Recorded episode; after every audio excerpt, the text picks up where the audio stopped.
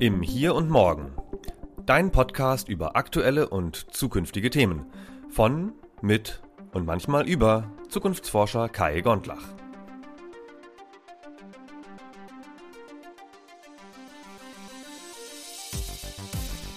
In dieser Episode Ökologischer Fußabdruck. Ist unsere Welt noch zu retten?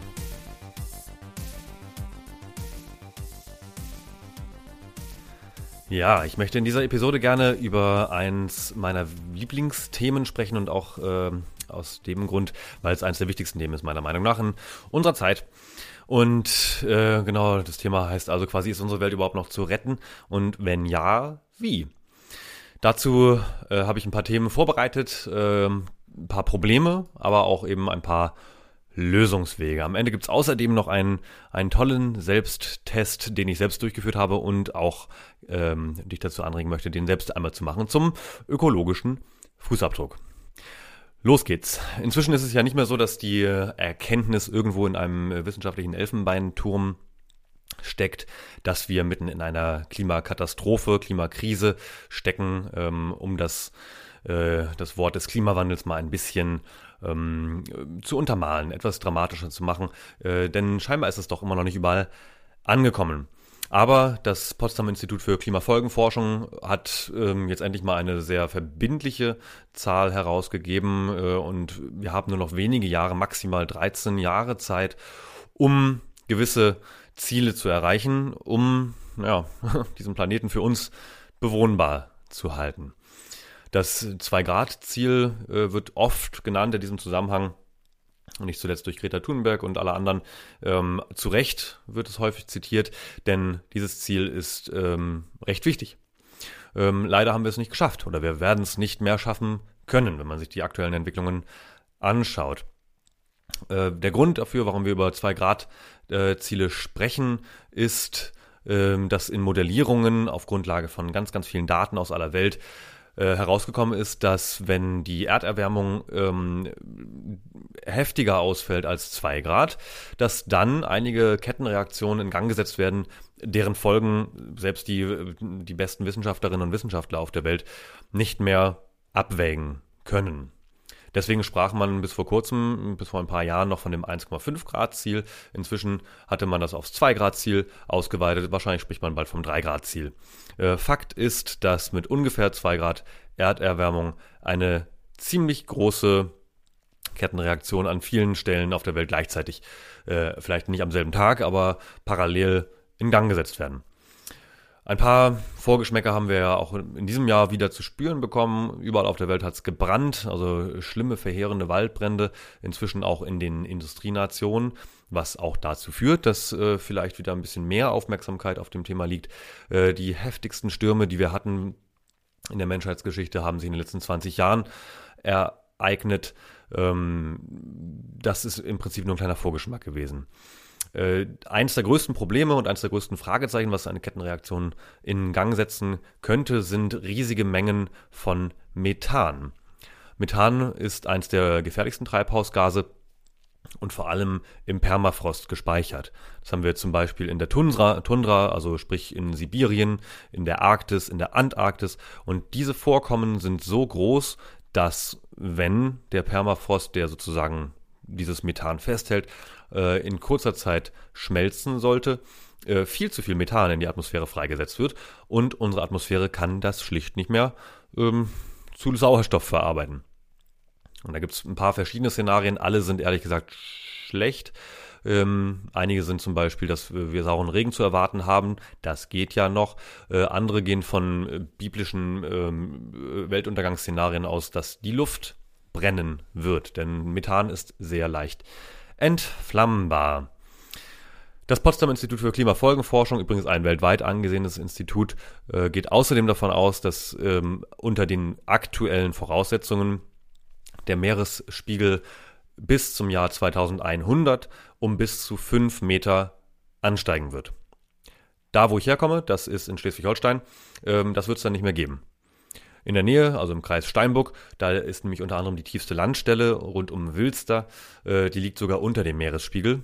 Ähm, nun haben die Menschen natürlich in den letzten Jahrhunderten auch gemerkt, dass das äh, Meer immer, immer näher kommt. Sie haben Deiche gebaut, aber fünf Meter ist etwas, was einen gewaltigen Druck auf diese Deiche ausüben wird und dagegen kann man schlicht nicht mehr viel tun. Es sei denn, man baut Stahldämme und müsste jetzt eigentlich schon längst angefangen haben damit. Um in diesem Korridor zu bleiben, also sprich maximal fünf Meter, ähm, wo wir schon in Kauf nehmen, dass Küstenstädte, auch New York oder natürlich äh, Hamburg, ähm, sehr, sehr viele Küstenabschnitte äh, in Europa, kennt ihr alle, die schönsten Urlaubsorte liegen meistens an der Küste, äh, wird es dann nicht mehr äh, geben. Um das, also dieses Standardszenario überhaupt zu erreichen und nicht noch mehr Erwärmung zu erzeugen, müssten wir trotzdem die Treibhausemissionen weltweit in den nächsten zehn Jahren halbieren. So, das Problem ist, aktuell zeigt der Trend genau in die Gegenrichtung. Natürlich ist es so, dass äh, besonders Entwicklungs- und vor allem Schwellenländer, ähm, wie man sie ja mal so despektierlich nennt, nennt ähm, dass die genau die andere Richtung fahren. Die sagen natürlich, äh, wir wollen auch Wachstum. Wir wollen auch äh, davon profitieren, was andere industrialisierte Länder in den letzten 150 Jahren durchgemacht haben. Und dazu gehört natürlich auch ähm, ein Kohlekraftwerk und dazu gehört natürlich auch ein, äh, eine Dieselschleuder. Schöne Autos. Ähm, und das Problem ist ja, wir beheizen das Ganze ja noch. Also wir befeuern diese Märkte ja, indem wir unser Know-how aus dem letzten Jahrhundert dorthin schicken und sagen, baut doch mal ein Kraftwerk. Unsere äh, Fahrzeuge, unsere, unsere Gebrauchtwagen gehen im großen Stile äh, vor allem nach Afrika und in ostasiatische Länder, wo sie dann noch 10, 15 Jahre gefahren werden. Das ist einerseits gut aus dem Blickwinkel des Recyclings und des Upcyclings. Andererseits ist es natürlich schlecht, weil dafür wird natürlich weiterhin Öl benötigt. Und insofern ist dieses Ziel, die Treibhausgasemissionen weltweit zu halbieren, äh, ganz schön ambitioniert, wenn nicht sogar sehr unwahrscheinlich. Also zieht euch schon mal warm an oder eher kalt. Jetzt ganz äh, kurzfristig vielleicht äh, die Wettervorhersage für den Winter. das ist was ganz Tolles. Ähm, ihr kennt alle El Nino. Ähm, also hast du bestimmt schon mal von gehört. Äh, die Schwester sozusagen von El Nino ist La Nina, ein Tropensturm. Äh, der kommt nur alle ungefähr zehn Jahre mal vor und der hat uns unter anderem äh, vor ungefähr zehn Jahren einen sehr, sehr kalten Winter beschert. Das ist nämlich die Auswirkung, die dann bei uns ankommt. Äh, heißt also schon mal dicke Winterjacke auspacken, ähm, immer einen Schal dabei haben und warm anziehen, denn dieser Winter äh, wird in Deutschland sehr kalt werden. Also der Winter 2020, 2021. Äh, das Schlimme daran ist, dass ähm, natürlich auch die ganze, der ganze Diskurs rund um Klimawandel, Klimakatastrophe auch sehr, sehr viel mit Öffentlichkeit zu tun hat. So, und wenn wir jetzt dann einen kalten Winter vor uns haben, dann sehe ich jetzt schon die Schlagzeilen auf einer großen äh, täglich erscheinenden Zeitschrift, ist im Übrigen keine Zeitung, äh, mit den vier Buchstaben. Äh, da wird es dann schon wieder heißen, Klimawandellüge, alles nur eine Erfindung der Regierung. Das ist natürlich nicht so. Es gibt natürlich Schwankungen. Klima ist so viel größer als einfach nur das Mikrowetter. Aber da wird es dann eigentlich auch schon wieder zu kompliziert. Das kann man nicht in einem Bild vermitteln. Äh, zurück zum Punkt. Bei allem, was wir also bis heute über den Klimawandel wissen, ist es tatsächlich ein Skandal, dass ich jetzt, also ich jetzt, ich könnte jetzt runtergehen, ähm, gegenüber ist ein Konsum, also ein, ein Supermarkt. Ich kann jetzt reingehen und für unter 5 Euro kann ich mir ein Kilogramm Schweinehack kaufen. Äh, oder ich kann mir eine Kiwi aus Neuseeland besorgen oder Milch aus Italien. Ähm, das ist schön einerseits, weil wir natürlich solche Produkte auch begehren, meinetwegen. Ähm, es ist toll, dass wir in einer Überflussgesellschaft leben, wo, der, wo das Regal in der Regel immer voll ist. Jetzt zu Corona-Zeiten vielleicht mal ein bisschen weniger Toilettenpapier und Pasta. Aber es ist natürlich begehrenswert. Also dieser Konsum und auch das Angebot ist ja eine tolle Sache. Das Problem ist aber, dass das Maß völlig verloren wurde. Also die Preise für Lebensmittel spiegeln überhaupt nicht deren ökologischen Fußabdruck. Die Preise der Lebensmittel basieren in erster Linie darauf, dass vor allem unser Landwirtschaftsministerium sehr, sehr stark subventioniert und auch das Wirtschaftsministerium, Außenministerium, die subventionieren ja Importe auch von Lebensmitteln, sodass die im Regal in Deutschland sehr, sehr günstig sind. Und Deutschland ist im Übrigen auch eines der Länder mit, der, mit den niedrigsten Preisen für Lebensmittel, obwohl wir mehr in der Tasche haben als viele andere Volkswirtschaften. Das muss man sich mal auf der Zunge zergehen lassen.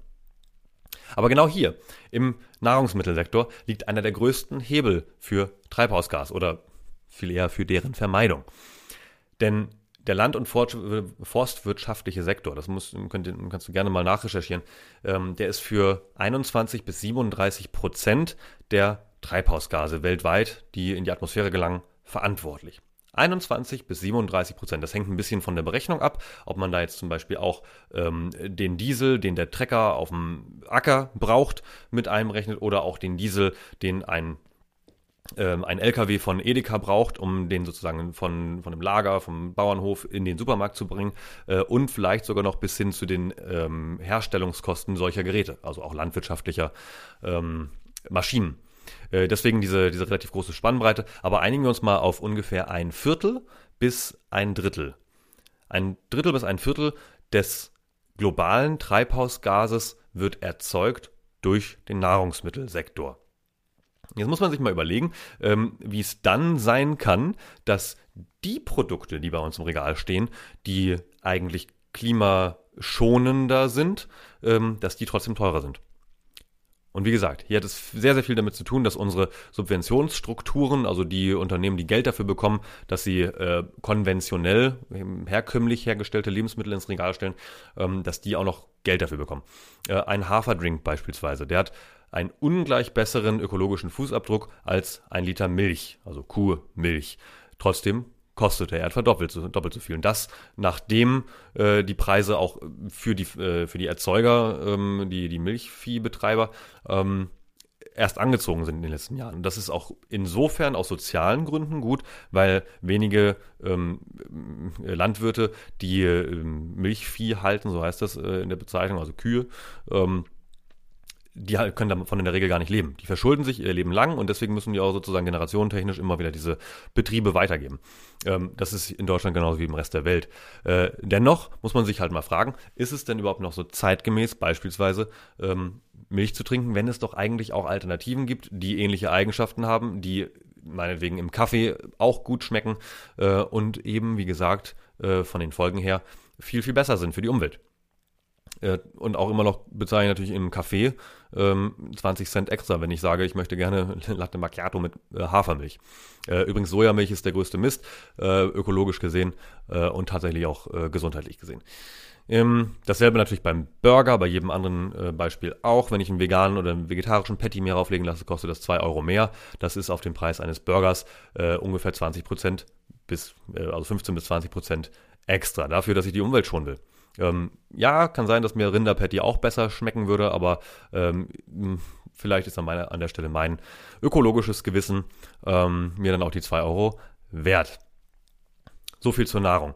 Äh, ein anderes wichtiges Thema ist Müll leider sehr, sehr unterschätzt. Ihr alle wisst äh, oder du, du weißt, ähm, dass Plastik schlecht ist. Ja gut, äh, haben wir nun tausendmal gehört. Inzwischen gibt es irgendwelche Verordnungen auch in der EU, dass ähm, einmal Plastiktüten verboten werden sollen, dass einmal Strohhalme ähm, verboten werden sollen.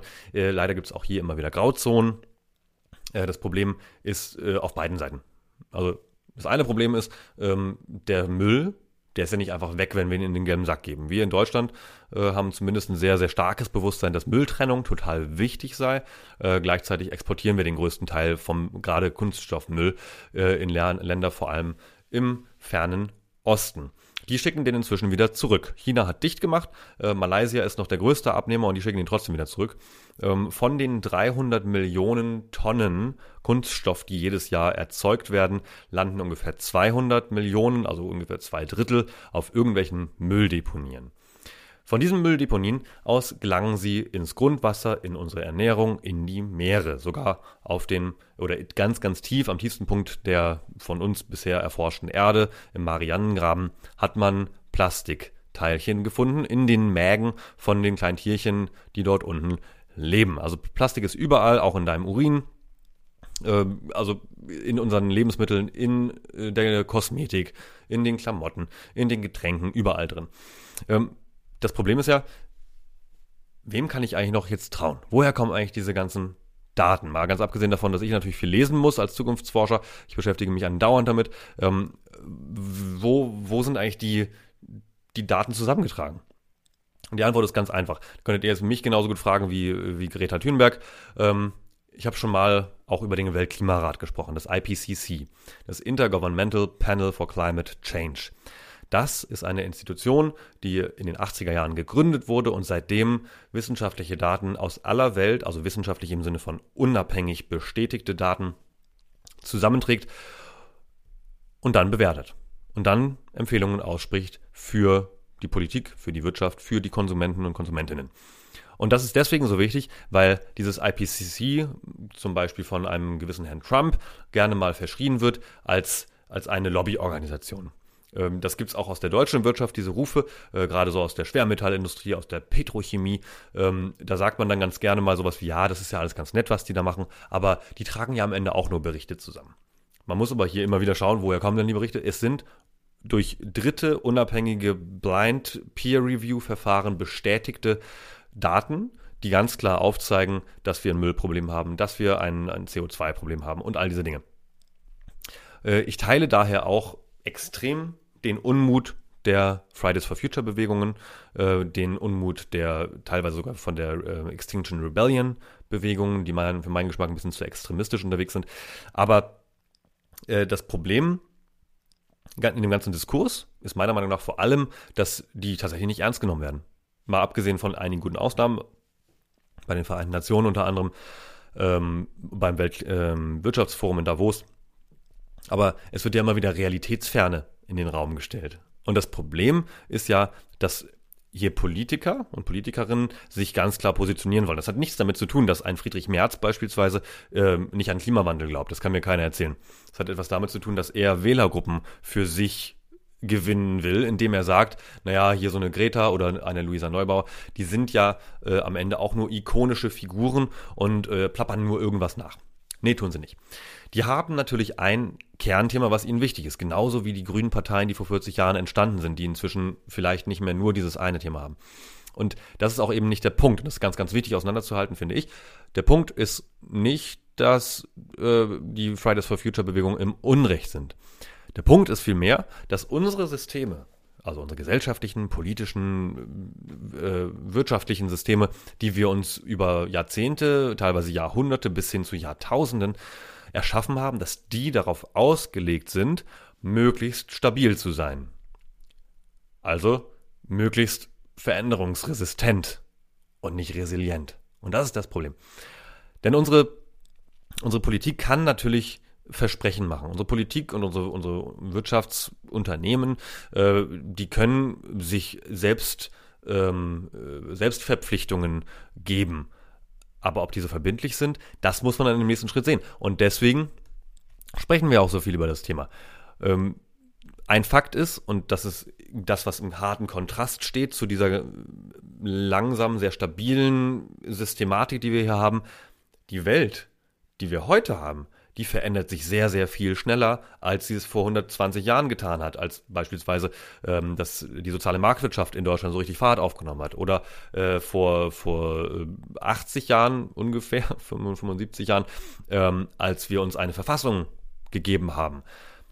Seitdem hat sich einiges getan. Seitdem ist die Veränderungsgeschwindigkeit wahnsinnig schnell geworden. Und ich kann dir auch mit Brief und Siegel sagen, dass heute der allerletzte Tag in deinem Leben gewesen sein wird, an dem die Veränderungsgeschwindigkeit so langsam war. Die gute Nachricht ist ja, in dieser ganzen Veränderungsgeschwindigkeit kommen ja immer wieder ganz viele tolle technologische Innovationen bei heraus. Sprich, Erfindungen, die die Probleme angehen, äh, die wir auf globaler Ebene zu lösen haben. Und dazu habe ich ein paar Beispiele an Projekten beziehungsweise an, an Quellen, die du auch gerne nachlesen kannst, ähm, um ein paar Probleme mal zu, zu konterkarieren, die ich eben eingangs schon erwähnt habe. Das erste ist äh, Plastik. Ähm, ja, Natürlich, wir müssen weniger Plastik produzieren und in Umlauf bringen und vor allem wegwerfen. Wir müssen irgendwie bessere Lösungen dafür finden, dass auch auf dem Zweitmarkt von recyceltem Plastik diese Produkte auch tatsächlich wieder in Umlauf kommen.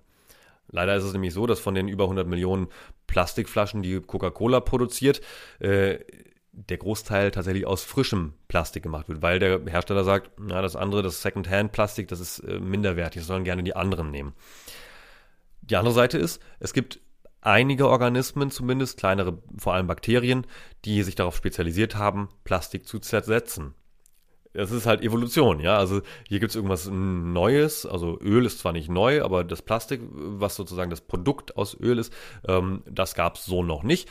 Nur gibt es seit ein paar Jahren tolle Forschungsprojekte, unter anderem vom Helmholtz Zentrum für Umweltforschung in Leipzig, aber auch von der University of Portsmouth, die nachgewiesen haben, es gibt diese Bakterienkulturen und die können wir kultivieren könnte ja ein möglicher Lösungsweg sein, um zumindest mal sehr lokal ähm, Plastik zu zersetzen. Auch ähm, gerade im Meer, ne, wo immer mehr Meeressäugetiere und auch äh, Fische äh, daran zugrunde gehen.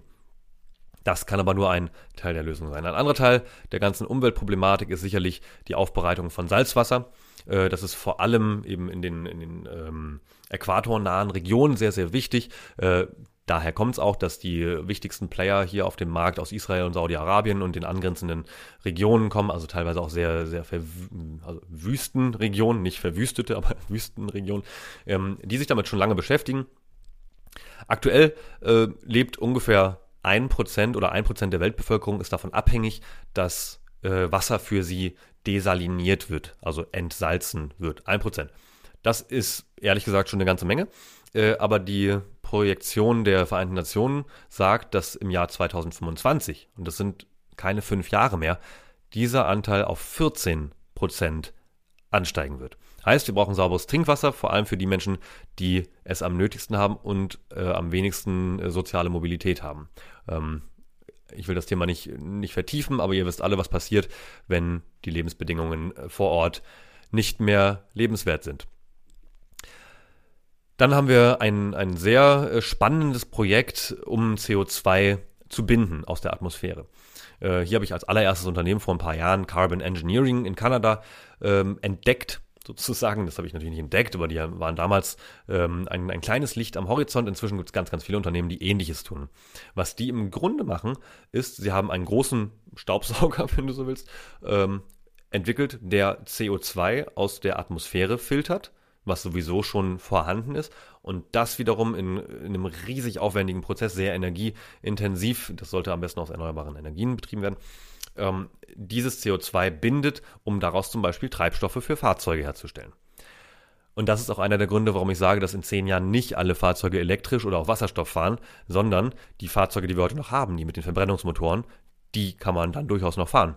Die werden nur eben halt kein Benzin mehr tanken, was aus Öl ist. Und das ist, glaube ich, eine ganz tolle Botschaft, weil hier ein, äh, also tatsächlich ein, ein sehr innovatives äh, Projekt entstanden ist, was ein sehr äh, massenrelevantes äh, Thema adressiert. Und äh, das ist lange nicht perfekt. Also es ist aber immerhin noch besser, als Öl aus Gestein rauszupressen, was dort über Jahrmillionen sich entwickelt hat. Ähm, immerhin sind wir damit auf einem Level von zumindest für den, für den Treibstoff äh, von einer klimaneutralen Betreibung.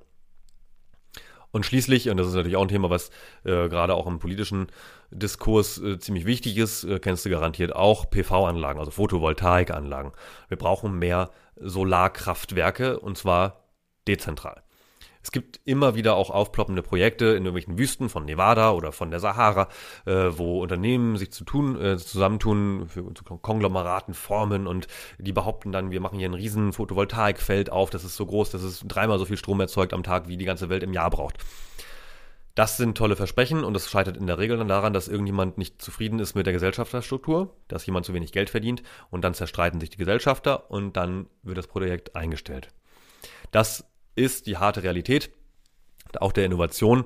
Äh, und es macht mich extrem wütend, dass aktuell auch die Förderung für erneuerbare Energien und vor allem auch für die dezentrale Erzeugung, sprich von dir und mir, ähm, gekappt wird oder zumindest runtergefahren wird. Das kann ja nicht angehen. Auf der anderen Seite werden immer noch Wälder gerodet, um Kohlekraftwerke in Betrieb zu nehmen, wegen der Versorgungssicherheit und wegen der Arbeitsplätze.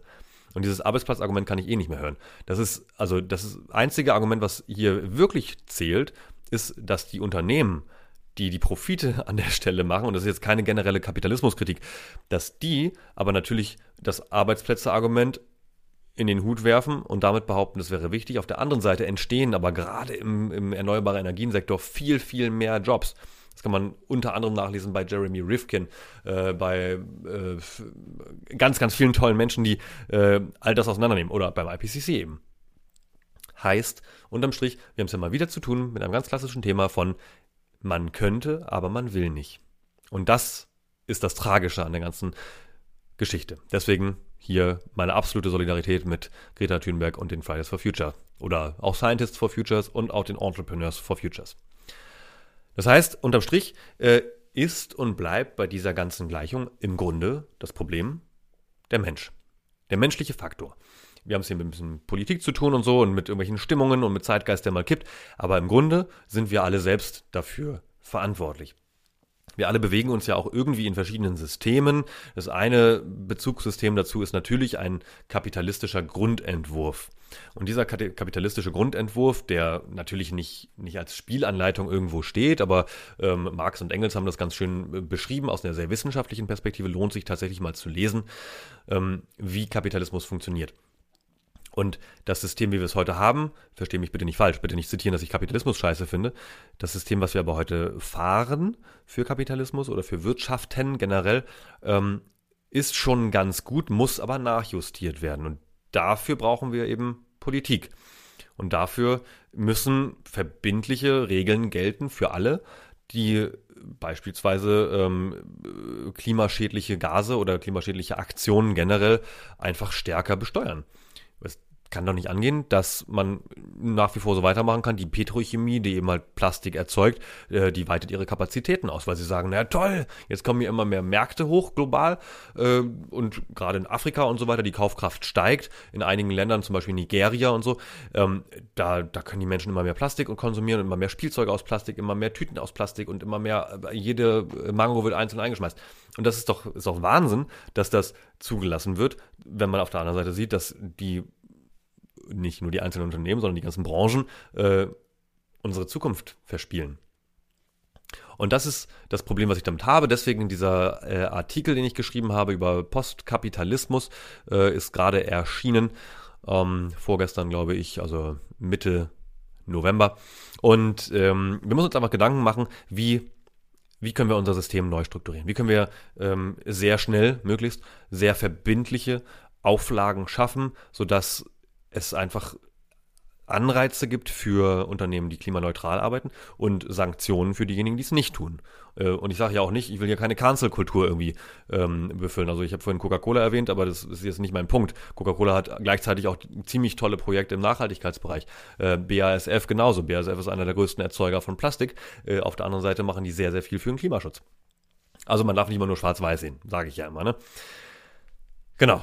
Kommen wir zu den Lösungswegen äh, weil ich bin ja einer, ein Fan davon, äh, natürlich die Probleme darzustellen, aber ich sage auch ganz, ganz klar, ähm, noch ist die Uhr nicht abgelaufen. Es ist zwar deutlich nach fünf vor zwölf, wenn wir auf die Klimauhr gucken, vor allem wenn wir auf die trägen Systeme gucken, und, äh, aber wir haben Stand heute am, was ist heute, der 12. November ist bei mir jetzt gerade, im Jahr 2020, haben wir noch ein paar Jahre und die müssen wir wirklich nutzen. Und dazu gehört jeder Einzelne.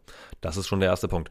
Die unbequeme Wahrheit an der ganzen Stelle ist, wir, also auch du, also auch ich, wir können alle was dazu beitragen. Das geht dabei los, dass wir einen Stromanbieter äh, beispielsweise haben, der aus erneuerbaren Energien, und zwar zertifiziert, äh, uns den Strom liefert.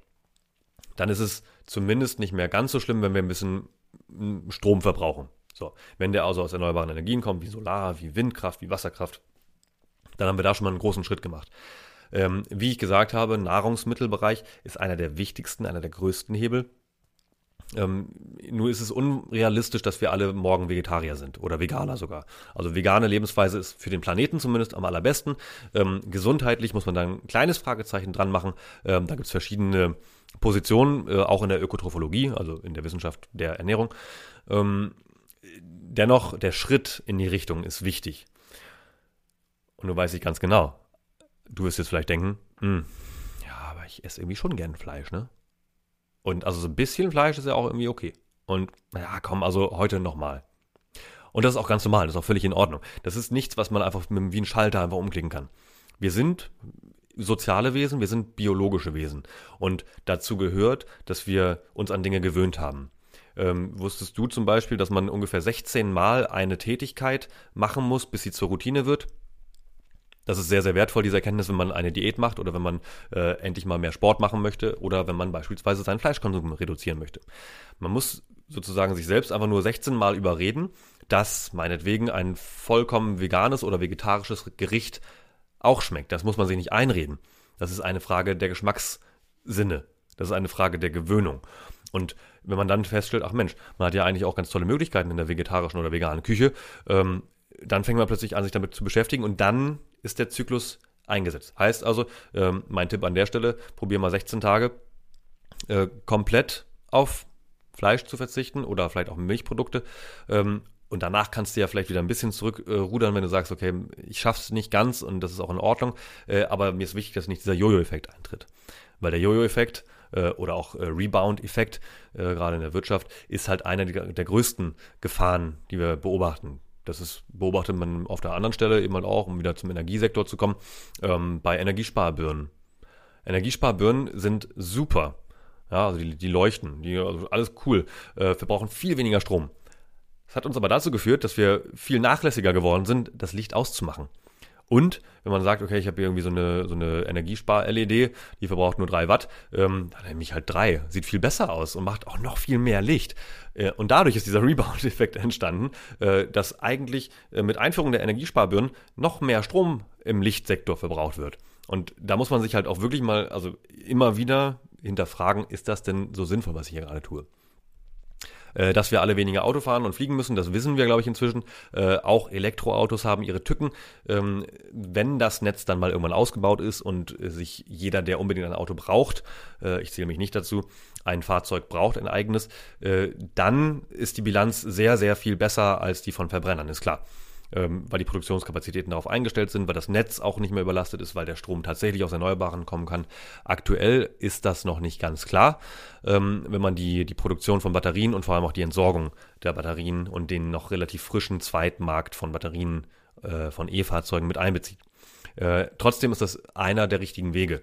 Äh, also weniger Individualverkehr.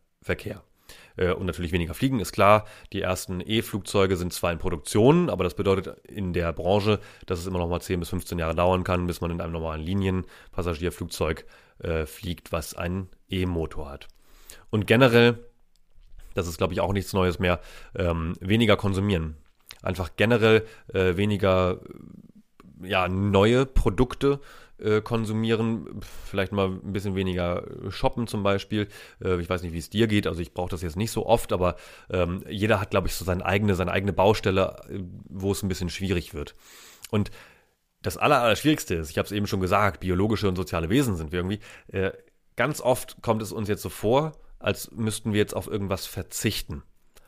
Ich will das aber mal umdrehen und viel eher sagen, dass diese, die, die neuen Lebensweisen und neue Rituale und neue Routinen und neue Geschmäcker ja möglicherweise auch viel, viel besser sein könnten als das davor. Nicht zuletzt, weil man dann ein besseres ökologisches grünes Gewissen hat. Und tatsächlich auch was Besseres tut. Äh, das andere, was ich noch äh, erzählen wollte aus dem Bereich Lösungen, ist äh, der Green New Deal äh, ungefähr seit Mitte der Nullerjahre, also 2006, 7, 8 rum, äh, hat sich hier eine globale Bewegung formiert, äh, unter anderem auch von dem vorhin schon erwähnten Jeremy Rifkin. Der Green New Deal äh, ist tatsächlich vergleichbar mit dem amerikanischen New Deal aus Anfang des 20. Jahrhunderts. Gemeint ist also tatsächlich, dass die Regierungen und auch die Unternehmen der Welt viel, viel Geld in die Hand nehmen müssen, um jetzt einmal diese diese Wende in das postfossile Zeitalter anzustoßen. Uns allen ist auch klar, dass dabei gigantische äh, Gewinne und gigantische Anlagewerte ähm, zerstört werden. Weil wir wissen auch, das Ölgeschäft oder das Geschäft mit fossilen Energieträgern ist schon sehr lohnenswert. Und da haben sehr viele Menschen sehr viel Geld, mehrere hundert Billionen ähm, Dollar ähm, investiert an den Börsen unter anderem. Deswegen muss man da einen sehr, sehr großen Sicherheitsschirm aufspannen. Äh, das wird spannenderweise, das bekommt man im Alltag nicht so ganz so doll mit, leider von der EU und äh, vorangetrieben. Und Südkorea hat mitten in der Pandemiezeit äh, sich den Ganzen auch verschrieben. Also nachlesen kann man zum Green New Deal sehr schön Dinge bei Jeremy Rifkin, der im Übrigen auch die Bundesregierung äh, sehr lange beraten hat, und bei Naomi Klein. Und im Einzelnen äh, gehört dazu eben halt die bedingungslose Förderung postfossiler Energieträger, äh, ein viel besserer Ausbau eines ÖPNV, also Nahverkehr, wenn man so will, ähm, der sich aber vielleicht auch mal irgendwann von der Schiene verabschieden wird in dem Tag, wo wir selbstfahrende Fahrzeuge haben, idealerweise mit ordentlichen Energieträgern. Äh, die klimaschädliche Produktion und Verteilung von Waren, die muss besteuert werden und zwar sehr deutlich und zwar im Sinne wirklich einer Steuer, dass äh, dieses Geld dann wieder der, der ganzen Gesellschaft auch zugutekommt.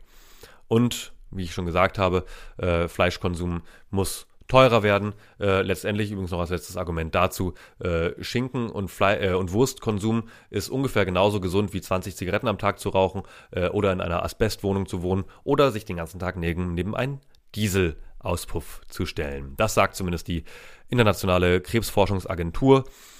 Äh, die Deutsche Gesellschaft für Ernährung hat dazu übrigens gesagt, ähm, nicht mehr als 300 bis 600 Gramm Fleisch und Fleischwaren pro Woche zu konsumieren. Äh, also ungefähr ein halbes Kilo Maximum Fleisch und Fleischwaren pro Woche. Äh, wenn man die deutschen Durchschnittszahlen sich anschaut, wir essen im Schnitt 60 Kilogramm Fleisch im Jahr. Ähm, das ist seit einigen Jahren auch relativ konstant. Das bedeutet, runtergerechnet ist ein Mensch in Deutschland durchschnittlich 1,15 Kilo pro Woche. Das ist mehr als doppelt so viel, äh, wenn man die untere Skala annimmt, mehr als das Dreifache von dem, was die Deutsche Gesellschaft für Ernährung empfiehlt. Also äh, Fleisch essen ist nicht nur schlecht für den Planeten, sondern auch schlecht für den Darm und erzeugt Darmkrebs unter anderem. Ja, und schließlich Kreislaufwirtschaft, das ist schön, das ist eine schöne Idee, äh, meiner Meinung nach leider eine konkrete Utopie, von der wir noch relativ weit entfernt sind. Denn dafür müsste sich tatsächlich ja der gesamte Wirtschaftsbereich ähm, umorientieren. Also, lass mich zum Ende kommen. Wir haben noch viel zu tun. Äh, aber wir sollten auch nicht einfach immer sagen, ja, irgendwer wird es schon richten. Nein, wir sind jetzt tatsächlich alle gefragt. Du kannst was tun, ich kann was tun. Wir können alle was tun, auch indem wir darüber sprechen und indem wir aber vor allem nicht dogmatisch sagen, hör auf Fleisch zu essen oder hör auf zu fliegen oder hör auf Auto zu fahren, sondern natürlich auch Dinge vorzuleben und vor allem immer wieder die Vorteile von äh, ökologisch nachhaltigen äh, Lebensweisen hervorzustellen. Und um das ganz konkret zu machen, habe ich ein bisschen recherchiert, habe einen sehr schönen Test gefunden, weil ich würde dich natürlich gerne fragen, was tust du denn, um deinen ökologischen Fußabdruck vielleicht ein bisschen zu reduzieren, um mitzuhelfen bei einem der größten Menschheitsprojekte, die es jemals gab. Und da bin ich auf einen schönen Selbsttest äh, gestoßen, www.fußabdruck.de heißt die Website von Brot für die Welt. Und äh, ich will mich auch direkt outen. Ich habe den natürlich direkt erstmal gemacht. Ähm, eine nachhaltige Lebensweise wäre 1,6 äh, globale Hektar. Das ist das, äh, die Messeinheit, mit der man das macht.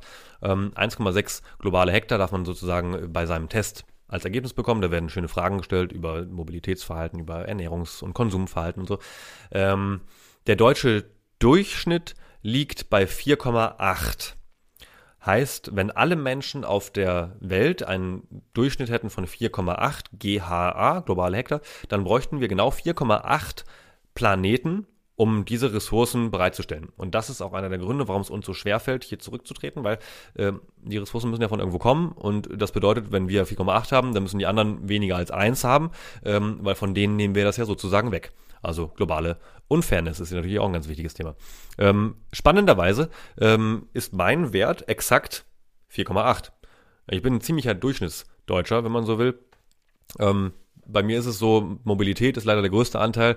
Das hat ein bisschen damit zu tun, dass ich natürlich viel in der Bahn sitze und idealerweise ähm, Vorträge irgendwo halte. Ich fahre durch die Nationen oder auch nach äh, die angrenzenden Nationen ähm, und sitze dafür sehr viel im Zug. Und anders als das die Deutsche Bahn im Marketing gerne so sagen würde, erzeugt man damit natürlich auch einen gewissen ökologischen Fußabdruck.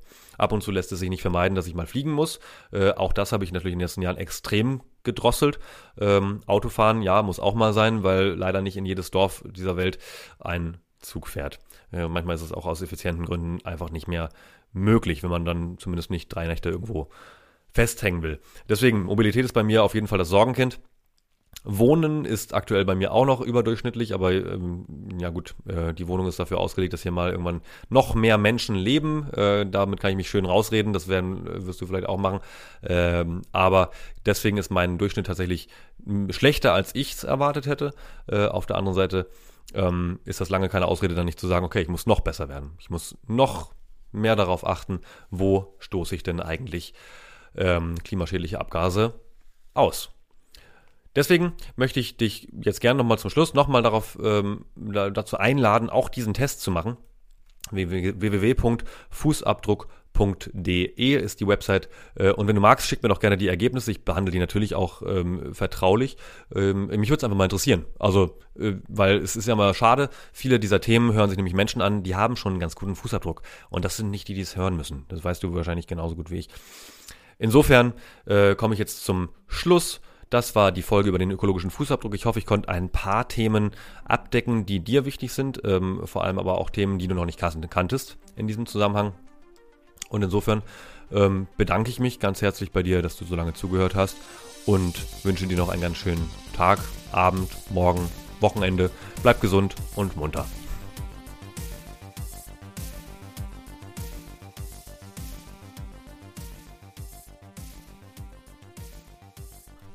Für noch mehr Inhalte, Hintergründe, Methoden und alles weitere schau doch gerne nochmal auf meiner Website vorbei.